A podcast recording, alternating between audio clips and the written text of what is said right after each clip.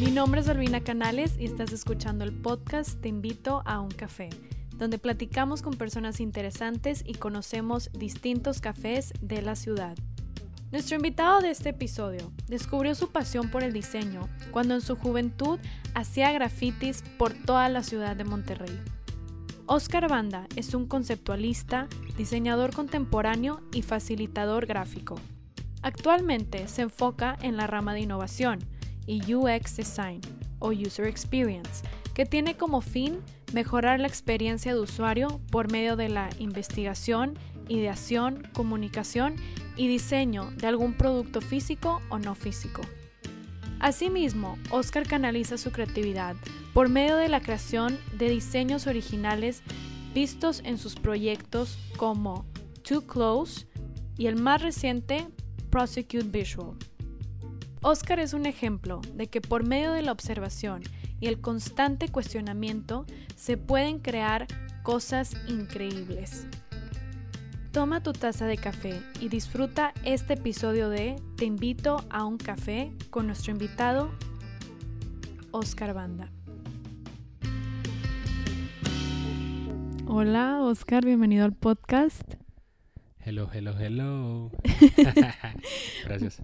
Bueno, quisiera empezar preguntándote cómo eras tú de chiquito, qué te gustaba hacer, qué, cuáles eran como tus pasiones algo muy interesante o muy gracioso es que de muy chico, o durante mucho tiempo, cuando estaba muy chico, incluso hasta los 10 años, maybe, no fui. Fui muy normal, ¿sabes? De que no jugaba videojuegos, pero jugaba un poco de videojuegos. No veía cómics, pero de repente veía uno que otro cómic. Como que hacía de todo un poco, pero no era como que ese niño es bueno en deportes, o ese niño es bueno en videojuegos, o ese niño es bueno dibujando. Pero creo que entre todas las cosas que más me llamaban la atención eran como que las caricaturas. Creo que era muy bueno viendo caricaturas. Eh, no tiene nada sorprendente eso, pero veía mucho la tele. Y tú me habías comentado, fuera del aire, que tú estudiaste administración, pero luego también filosofía. ¿Y cómo llegaste a tu pasión de ahorita, que es el diseño? Ah, nice. Después de los 10 años empecé a dibujar, a intentar dibujar, pero no era un buen dibujante. Eh, entonces intentaba como calcar cosas, dibujos, monos, Pokémon, lo que sea. Empecé a dibujar, pero sabía que no era un buen dibujante porque había muchos amigos, varios amigos míos que eran muy buenos dibujando y yo tenía que calcar. Entonces era como que medio lame de que, ay, entonces cuando dibujabas algo de niño, al menos en mi mundo era de que, pero lo hiciste tú o lo calcaste. Ah, y era de que si lo calcaste es de que, ah, weak, ¿sabes? De que, pero pero bueno, hoy en día yo no noto nada de malo eso, el calcar. Creo que era una manera ágil de, de resolver una necesidad de talento, ¿sabes? O sea, o de ir formando el talento. Exacto, ir formando el talento, porque si no lo tengo y dibujaba y digo, no lo tengo, pues ya nunca lo hubiera hecho y tal vez no hubiera descubierto las cosas que puedo hacer ahora. Entonces eso fue como el trip. De ahí, eso creo que es mi más vaga memoria lo que me llevó hacia esto, porque... Porque luego también me habías comentado que tú empezaste a llenar o sea, como que había convocatorias para unos grafitis de una revista. Ajá, ajá. Platícanos más de eso. Bueno, eso está cool porque cuando entré a secundaria, em, como que mis gustos estaban más definidos y ya podía tener decisión de mis propios gustos como música, ropa, bla, bla, bla. Porque antes mi mamá era de que te compré esto, ponte esto y solo esto. Entonces siempre viví bajo este, no yugo, pero este umbral de yo no puedo elegir mis cosas, siempre me las compran. A veces me vestían igual que mi hermano. Eh, es que estaba un poco gracioso, creo que a muchos les pasaba eso, algunos. Después de eso, cuando entré a secundaria empecé a tener más mis gustos. Eh, creo que mi primer acercamiento con la música fue con un Walkman, así de que yo un cassette de mi papá que era de los Beatles, entonces yo estaba de que, ¿qué es esto? Nunca había escuchado música por mí mismo, siempre oía como que lo de la radio, entonces yo escuchaba ese disco, ¿no? el cassette, perdón, lo ponía y estaba escuchando.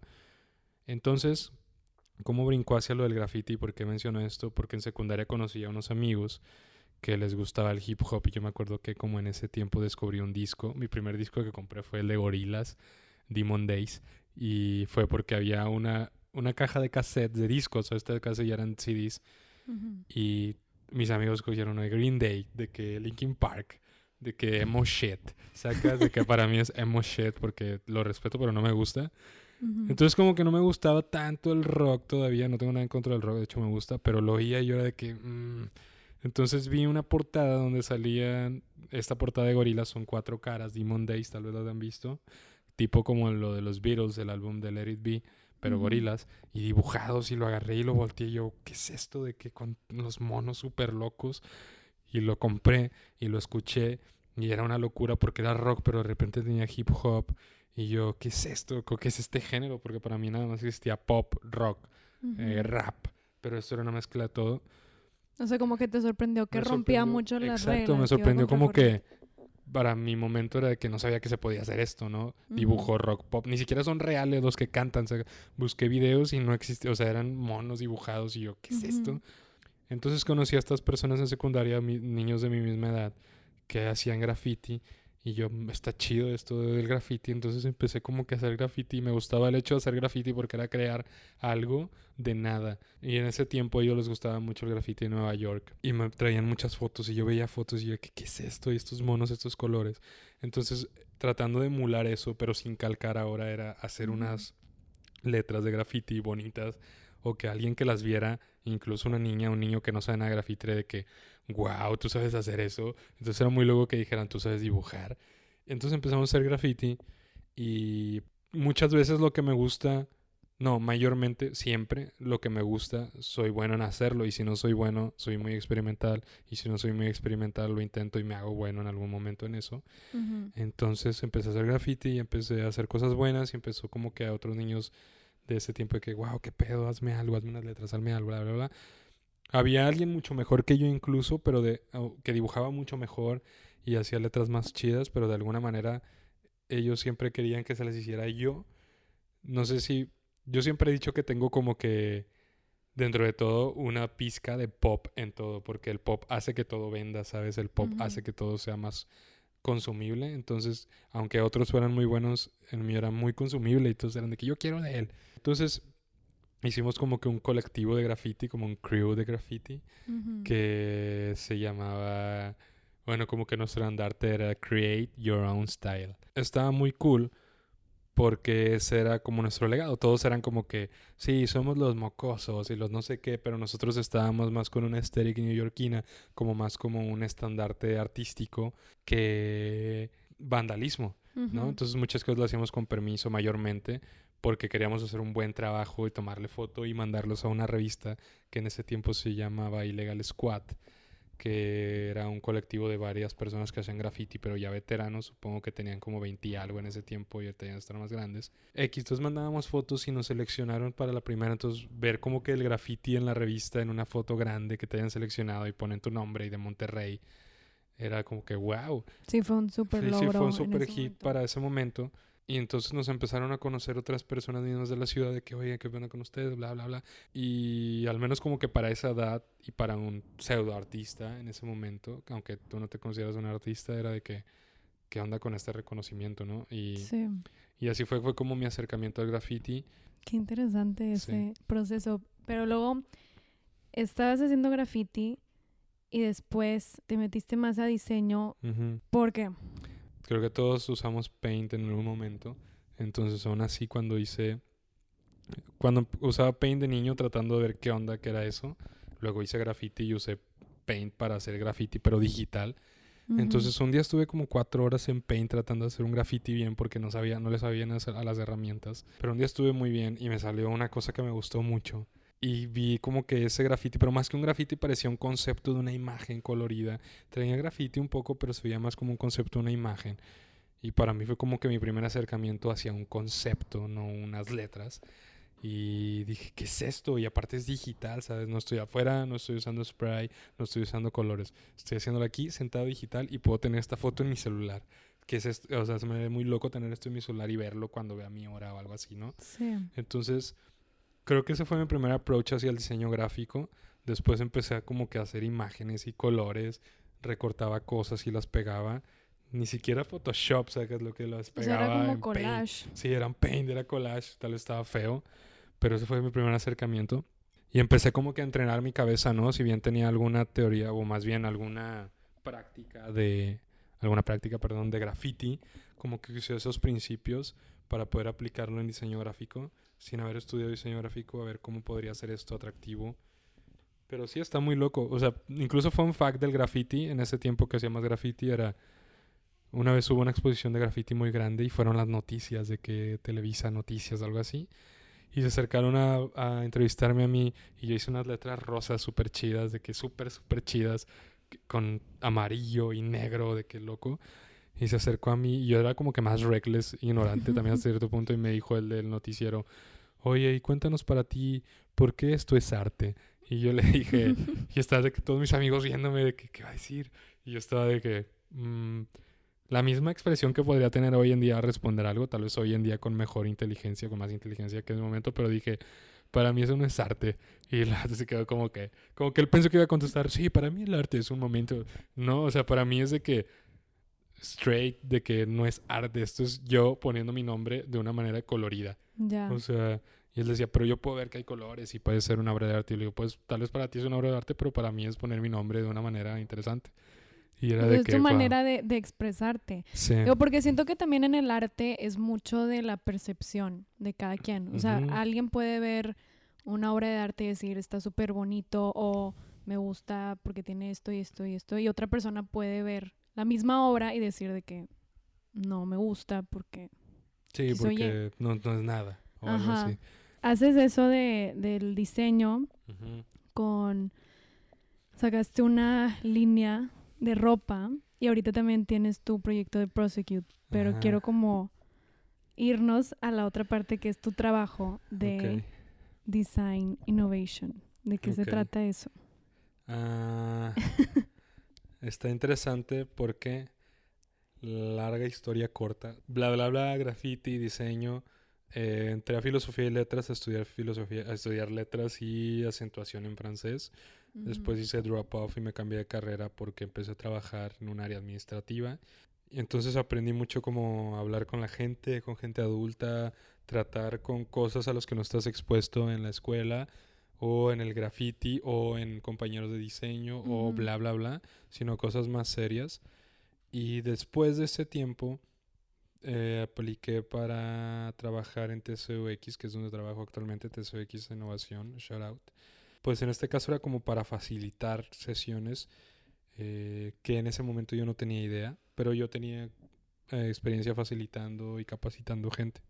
Entonces esto de innovación, design thinking, eh, puede parecer medio aburrido de repente en clases, si es que algunos los tomaron, pero pues lo, no solo es eso, o sea, es innovación. Yo creo que mi trabajo lo que hacemos es resolver los problemas de la gente, sacas de que de las organizaciones, o sea, hemos trabajado con organizaciones muy grandes, muy conocidas, que no sé si esté al auto decir marcas, pero, o sea, no por nosotros, sino por, por allá, pero con marcas muy Sí. importantes. Pero está muy interesante porque ahora, si bien hay un momento antes de que entrara ahí que yo pensaba, ok, ya ese día hacer esto, bla, bla, bla, bla, bla, pero realmente lo que, y le decía a Kenny hace unos días, no, hace tiempo creo, estábamos hablando de esto, y le decía, yo siempre me enfoqué, o es mi intención ahora saber era cómo funcionan las cosas, ¿sabes?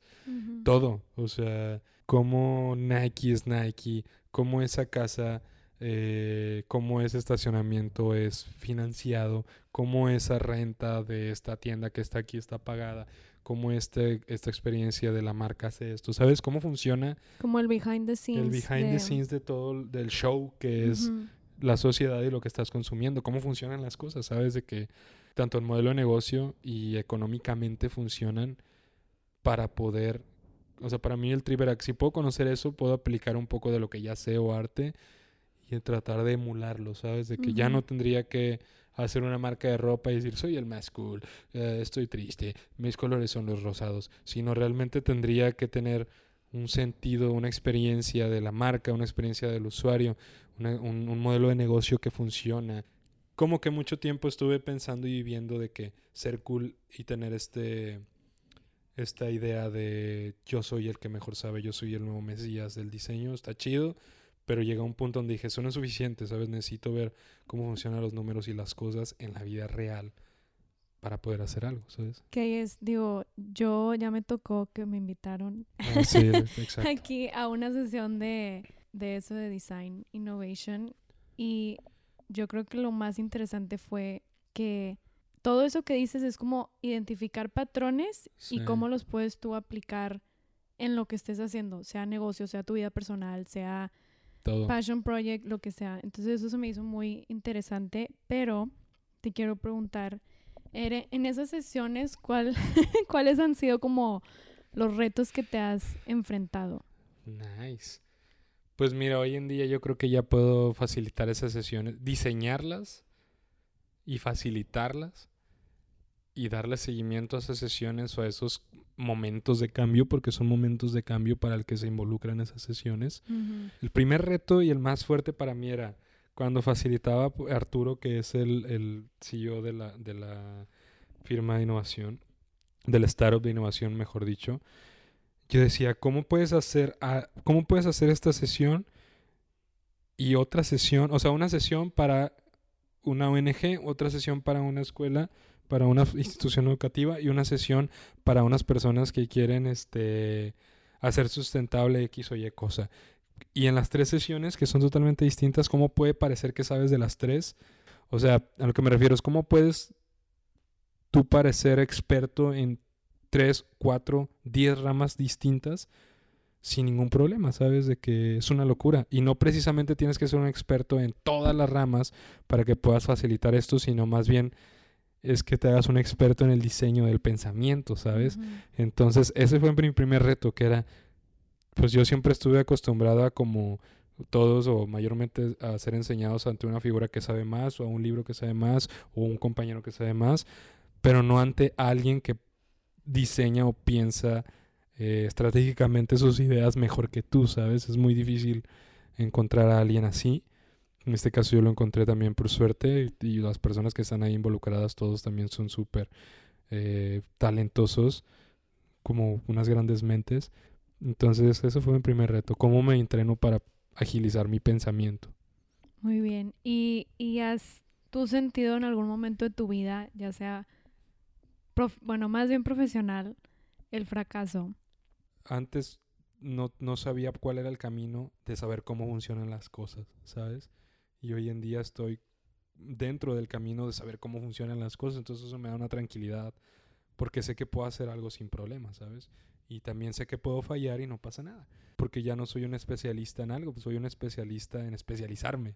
O hasta yo diría que en el cuestionamiento, ¿no? Por ejemplo, en el cuestionamiento. O sea, sí, porque siento que, digo, la experiencia que yo tuve en esa sesión, Ujú. como que era mucho de estar cuestionando a todos, como que, Ah, ¿y por sí, qué? sí. ¿Y cómo? ¿Y Exacto. cuándo? Y, y siento que eso es algo que no hacemos, o sea, más bien hablar de nuestros sentimientos o cómo, sí, cómo ciertas acciones nos hacen sentir, no, no nos damos No- tiempo no, de, ajá, de hacer eso. Entonces, De siento que tú, ellas. ajá, siento que tú, parte de tu rol también es como que ser el cuestionador. Sí, también sí, creo que hacer como las preguntas correctas, aunque sea muy trillado. Ahorita que hablamos del fracaso y para decirte una de ellas, eh, que estuve como tan frustrado, tan desesperado, antes de TSOX también, siempre estaba como en un estado de paranoia, ¿sabes? De que en las mañanas tenía paranoia eh, de qué estaba pasando, qué iba a hacer, cómo iba a hacer esto, cómo iba a lograr esto. Y más que depresión era duda, ¿sabes? De que miedo, de que... Entonces, que sí he sentido ese fracaso, sí. eh, en ese es un ejemplo mental y emocional. Físico, pues creo que fue también cuando teníamos tu Klaus que trabajamos tan duro, tan cool. Eh, cosas que la gente aceptaba y al ver que no se vendiera, no sé, el website o como quisiéramos, era, ¿cómo, güey? O sea, si ellos querían eso y ahora está ahí y no lo tienen. Pero ahí es donde entra la cosa de, ok, no solo es tener algo muy cool y que se vea muy cool y gastar para que se vea cool, porque si no es redituable, pues no sirve de nada. Digo, a menos que sea un millonario y digo, bueno, voy a hacer arte y que nadie me compre, voy a ser un conceptualista Sí. y me voy a ir a perderme a las Bahamas, ¿sabes? Pero que- creo que ahí entra esa parte que dices de saber vender. sí, saber saber, saber negociar, cómo saber- funciona todo, ¿no? De que. Entonces, sí. Y quiero pasar a la parte del proceso creativo. Tú cuando tienes un bloqueo creativo, ¿cómo te lo quitas? ¿Qué hago cuando tengo un bloqueo creativo? Ajá. Nunca tengo un bloqueo creativo, jamás. Nunca. Nunca tengo un bloqueo creativo hace cuatro años, cinco años tal vez, seis años. Hace seis años que no tengo un bloqueo creativo. hace seis años que no estoy aburrido. Está, pues está bien, pues paso a Eh, los tips de... Porque la gente que he entrevistado todos sí han dicho diferentes cosas de cómo se lo quitan. Es una locura porque la neta es una realidad que sí puedes estar viviendo en un constante flujo creativo, ¿sabes? De que no tienes que no tengo que estar sentado dibujando, tengo que estar frente a una computadora, puedo estar hablando con Kenia, puedo estar hablando contigo, puedo estar caminando en la calle y siempre estoy pensando una cosa, ¿sabes? Veo el símbolo de alto y pienso, ¿qué pasaría si fuera azul? O qué pasaría Sí. si este pedo fuera así? O si esta casa tuviera una puerta triangular y la gente X o Y. Entonces, Y creo que ahí ya contestaste la siguiente pregunta que era cómo surgen las ideas en ti. Básicamente lo que entiendo es igual, viendo, cuestionando, sí. pensando. Imagínate que tú te pregunto, oye, ¿cuántas veces respiras al día? Siempre, siempre estoy respirando porque si no, no podría vivir, ¿no? Y que te pregunten, oye, ¿cómo le haces cuando no puedes respirar? Pues no sé, nunca, no, cuando, cuando pase eso ya estoy muerto, ¿no? Entonces, no, no lo digo a soberbia, sino para mí estar como creativo y viendo eso es muy similar a estar respirando o a estar viendo. Es algo que no se detiene. A menos tal vez solo se detiene cuando duermo, ¿sabes? Lo, lo, lo, lo pongo como... Sí, porque a veces tengo unos sueños medio locos, pero para mí ser creativo es como estar despierto. El único momento donde no soy creativo es cuando estoy dormido porque estoy descansando. Entonces me levanto y tengo una idea, o me levanto y pongo música clásica, o me levanto y pongo Brockhampton, o me levanto y pongo X o Y, o a veces no pongo nada, ¿sabes? O a veces veo un video. Oye, te me adelantas con las preguntas. Lo siento.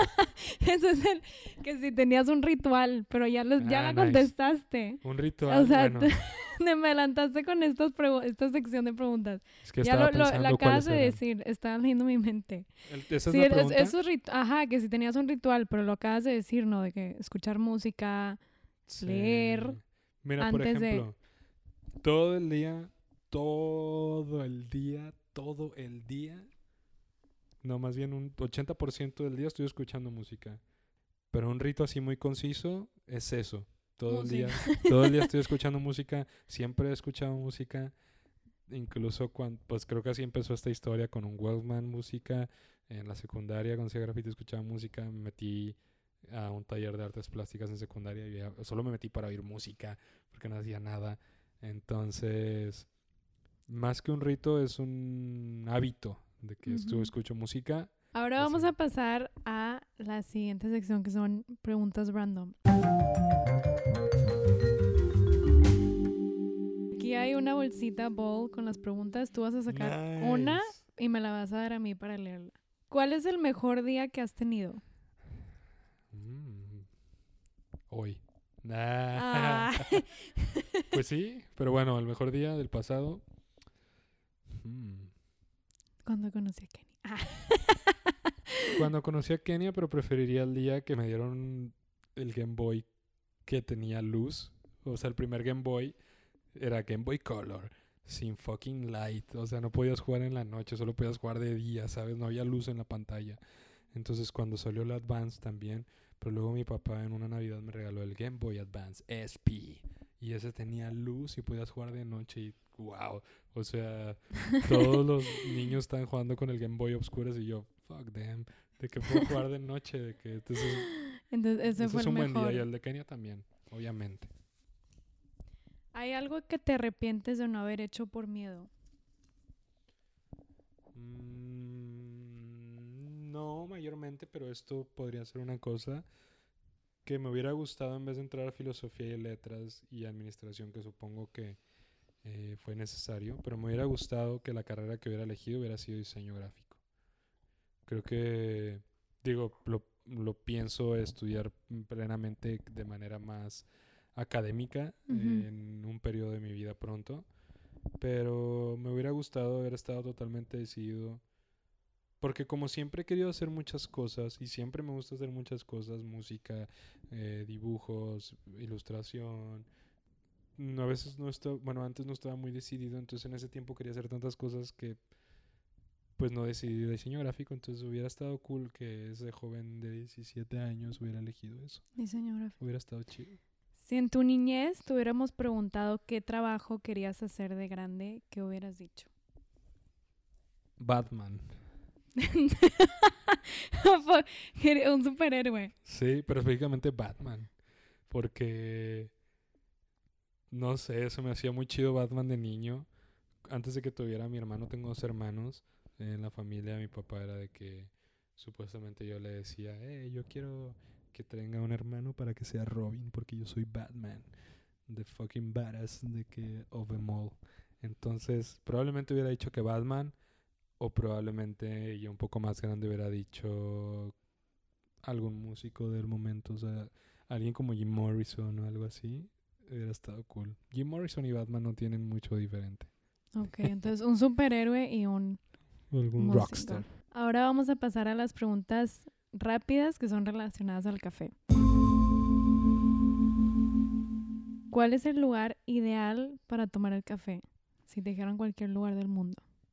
En mi casa, en una casa que no tengo aún, pero en una casa que tengo una terraza, a las 9 de la mañana, fresco, en una mesita blanca. ¿Con quién, vivo o muerto, tomarías el café? ¿Con quién? Obviamente Kenia, con Kenia tomaría un café, pero si hablamos de algún artista, me gustaría tomar un café con Prince. ¿Con qué libro acompañarías tu café? Uh, mm, buena pregunta. ¿Con qué libro? Me gusta mucho el libro de Demian, de Germán Hesse. Ese libro me encanta. Muy, muy, muy bueno.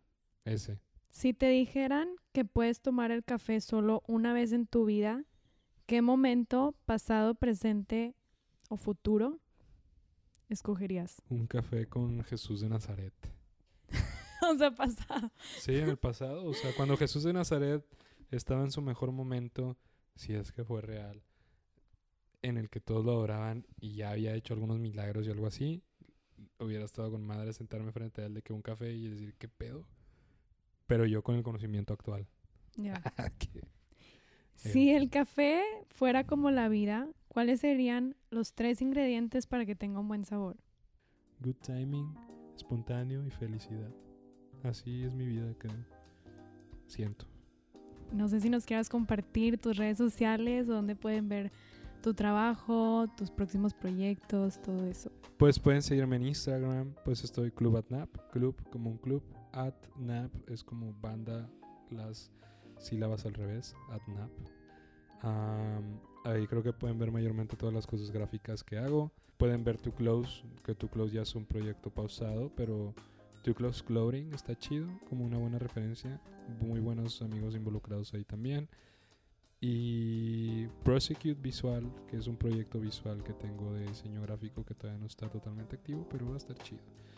Y TCX Innovation también, tcxinnovation.com, ahí estamos. Si me ven por la calle o en algún lugar que probablemente no, eh, pueden saludarme, pero estoy seguro que no me van a encontrar nunca. Bueno, aparte, bueno, se van a tener que meter a tus redes para ver tu cara, porque ahorita nomás. Sí, pero voz. pues cuando lo vean, probablemente no los veo, pero un abrazo. un. Gracias. Balvin, a ti también. Obviamente, muy cool, muy buen momento. Bueno, muchísimas gracias por acompañarnos y nos vemos a la próxima. Bye, bye. Muchas gracias por escuchar. Te invito a un café podcast.